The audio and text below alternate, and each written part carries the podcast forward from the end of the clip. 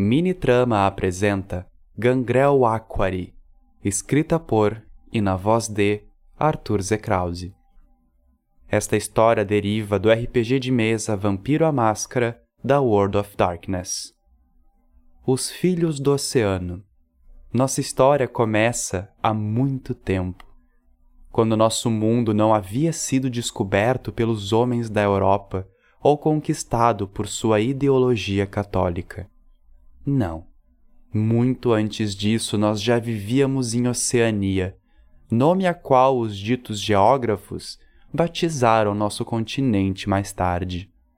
Fazíamos desta terra o nosso lugar sagrado, respeitando-o, cuidando, alimentando e o nutrindo em uma relação nobre com os humanos e sua natureza inflamável. Somos filhos da noite e sábios do amanhã conhecidos por nossa força e compaixão, o único clã de vampiros que imperou em Oceania até a chegada do maldito Homem Branco, até a chegada da maldita corte vampiresca. Mas antes de contar nossa decadência, falo de nossa ascensão. Ninguém sabe de onde viemos, mas todos sabem para onde nós iríamos. O Deus Wiyun antes do cristianismo, antes de meus pais, avós e seus antepassados, nossa terra prosperava em fartura e alegria, dividida entre as mais diversas tribos de nosso continente. Caçadores, exploradores, nós conhecíamos nossa terra por completo e vivíamos dos presentes que o mar nos ofertava em respeito às nossas provações. Construímos nossa cultura em cima dos deuses naturais. Mas tudo isso mudou quando Yun se materializou. Em meio a um festival, comemorando a chegada do outono, um homem despido emergiu da água como se caminhasse por ela sem fazer esforço. Aqueles que estavam no presente local enxergaram o homem se aproximar e logo se ajoelharam. O povo em questão possuía uma profecia antiga que dizia: O mar levantará ao anoitecer, cruzando o caminho, e sua sede deverá ceder. Endeusado, Wiyun foi atendido às pressas por um xamã da aldeia, um xamã que teve seu corpo encontrado duro, seco, branco e sem vida. Wiyun sabia que o que quer que fosse dito seria levado a sério e assim ele se fez rei de nossa aldeia. Protetor, o melhor de todos os guerreiros, o Iun nos protegia em troca de sangue, uma troca justa quando o próprio Deus usava suas mãos em formas de garras para nos proteger. À noite, sua presença nos acalmava o coração enquanto durante o dia ele adormecia nas profundezas do oceano onde dizia encontrar a paz com a pressão sobre o seu corpo. Laços foram criados, e nossa tribo apelidada de peixes por aqueles que nos viam como inimigos. O tempo passou, e o Yun nos abençoou com a sabedoria de que existiam outros como nós ao redor do mundo. Um lugar vasto, tão grande quanto poderíamos imaginar, responsável por sustentar a vida de humanos como nós.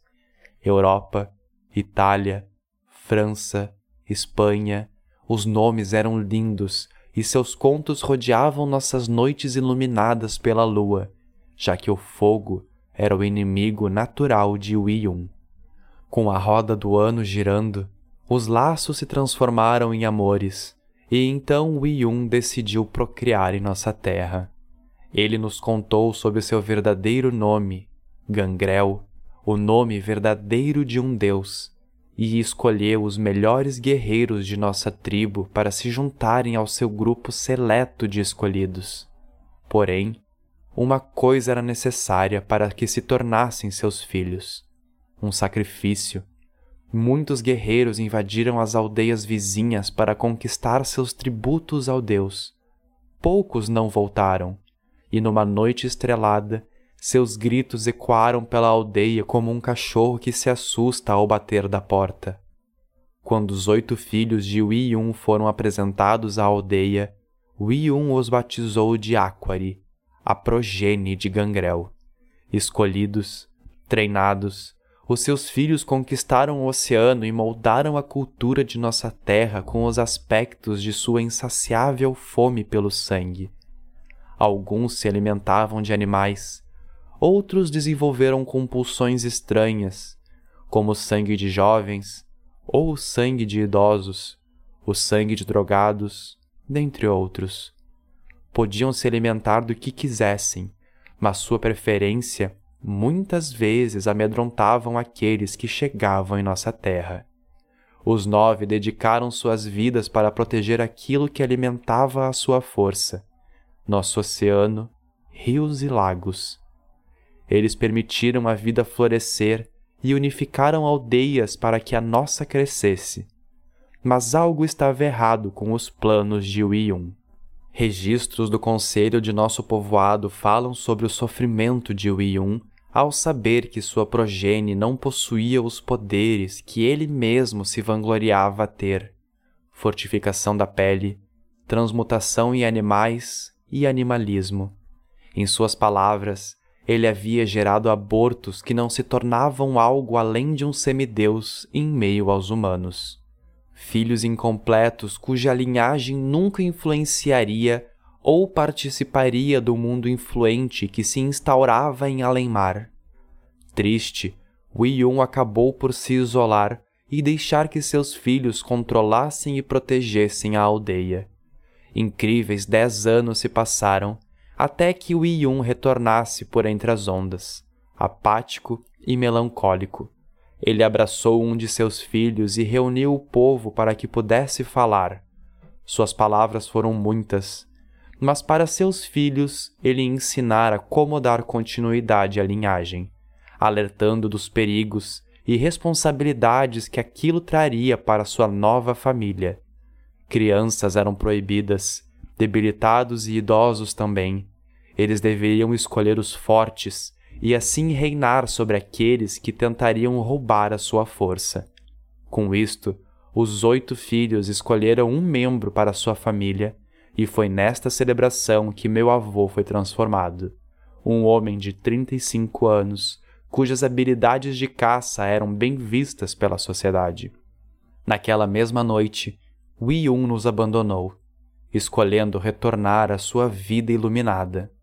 Ele esperou a reunião acabar e, encontrando com seu antigo amor, eles esperaram o sol nascer, iluminando seu físico em chamas alaranjadas e levando sua alma para o além da vida que perduraria em uma eterna conquista. Mas isto era o que nós gostaríamos de acreditar, visto que ao retornar para casa, seu amor encontrara as últimas palavras de nosso Deus. Não existe nada mais que me prenda a este mundo. Minha única missão falhara quando minha progenie sucumbiu ao fracasso de um sangue ralo. Eu te amo, meu amor, e não se culpe pela decisão que eu tomei. Afinal, meu propósito nesta vida era ter filhos e fazer deles tudo aquilo que eu não fora: forte, merecedor, apto a matar todos aqueles que um dia me mataram. Vivi pelo oceano como forma de me distanciar do tamanha atrocidade acarretada pelos humanos. Mas vocês se tornaram meu bem mais precioso nestes últimos anos. Pescadores, lenhadores, amores, filhos e outros. Todos vocês importam quando a vida é frágil e curta. Eu vivo para sempre e para sempre irei viver nas histórias de nossa terra. Porém, não me resta forças para suportar o fardo da incompetência e da maldição do sangue que corre em mim. Abortos foram os filhos que criei, com o sangue ralo e sem forças para viver o além como eu imaginara. Os últimos dez anos me serviram para reflexão. Eu poderia viver para sempre e proteger os humanos e meus filhos, mas não é isso que eu quero para mim. Por isso, eu estou retornando para meu mundo, meu amor, deixando aqui meu sangue e meu coração para que você possa se lembrar do quanto eu te amei. Obrigado por me permitir ser um humano ao seu lado. O sacrifício de Yun repercutiu aos quatro ventos como uma pega que desce para atacar. Em poucas semanas, nós nos vimos cercados por inimigos destinados a morrermos pelas mãos daqueles que um dia maltratamos. Nossa aldeia desapareceu, e aqueles que sobreviveram se tornaram escravos das aldeias conquistadoras. Porém, isso durou apenas dois anos, pois algo formidável aconteceu. Talvez a morte de Wi Yun tenha potencializado o sangue de seus filhos, ou talvez eles tenham encontrado a motivação que faltava para que sua ferocidade se transformasse nos poderes que seu pai por tanto lutou para que tivessem. Numa noite sem luar, a invasão teve início. Aquari versus homens, uma batalha padrão, exceto por suas habilidades. Controlando as águas e transformando seus membros em tentáculos e lâminas, os Aquari destronaram a aldeia inimiga e trouxeram para casa aqueles que pertenciam à sua terra. Quando por fim nossa aldeia foi reconquistada, nunca mais viemos a sofrer com as intempéries da guerra novamente. Os Aquares se tornaram um povo, e os oito filhos de Wiyun se tornaram os mestres que nosso povo precisava. Eu acabei sendo adotado como filho por Amarina, uma das filhas de Wiyun. Afinal, nossa cultura não permitia que membros abraçassem seus próprios herdeiros. E assim, iniciado, eu tomei liberdade de registrar o conhecimento que possuíamos para que as futuras gerações tivessem como estudar. Infelizmente, o registro durou pouco, pois em 1500 os brancos chegaram para nos conquistar. Descobrimos nossos parentes da mata, os também denominados gangrel. Descobrimos a camarila e por autopreservação nós nos afundamos no oceano para nunca mais sermos vistos.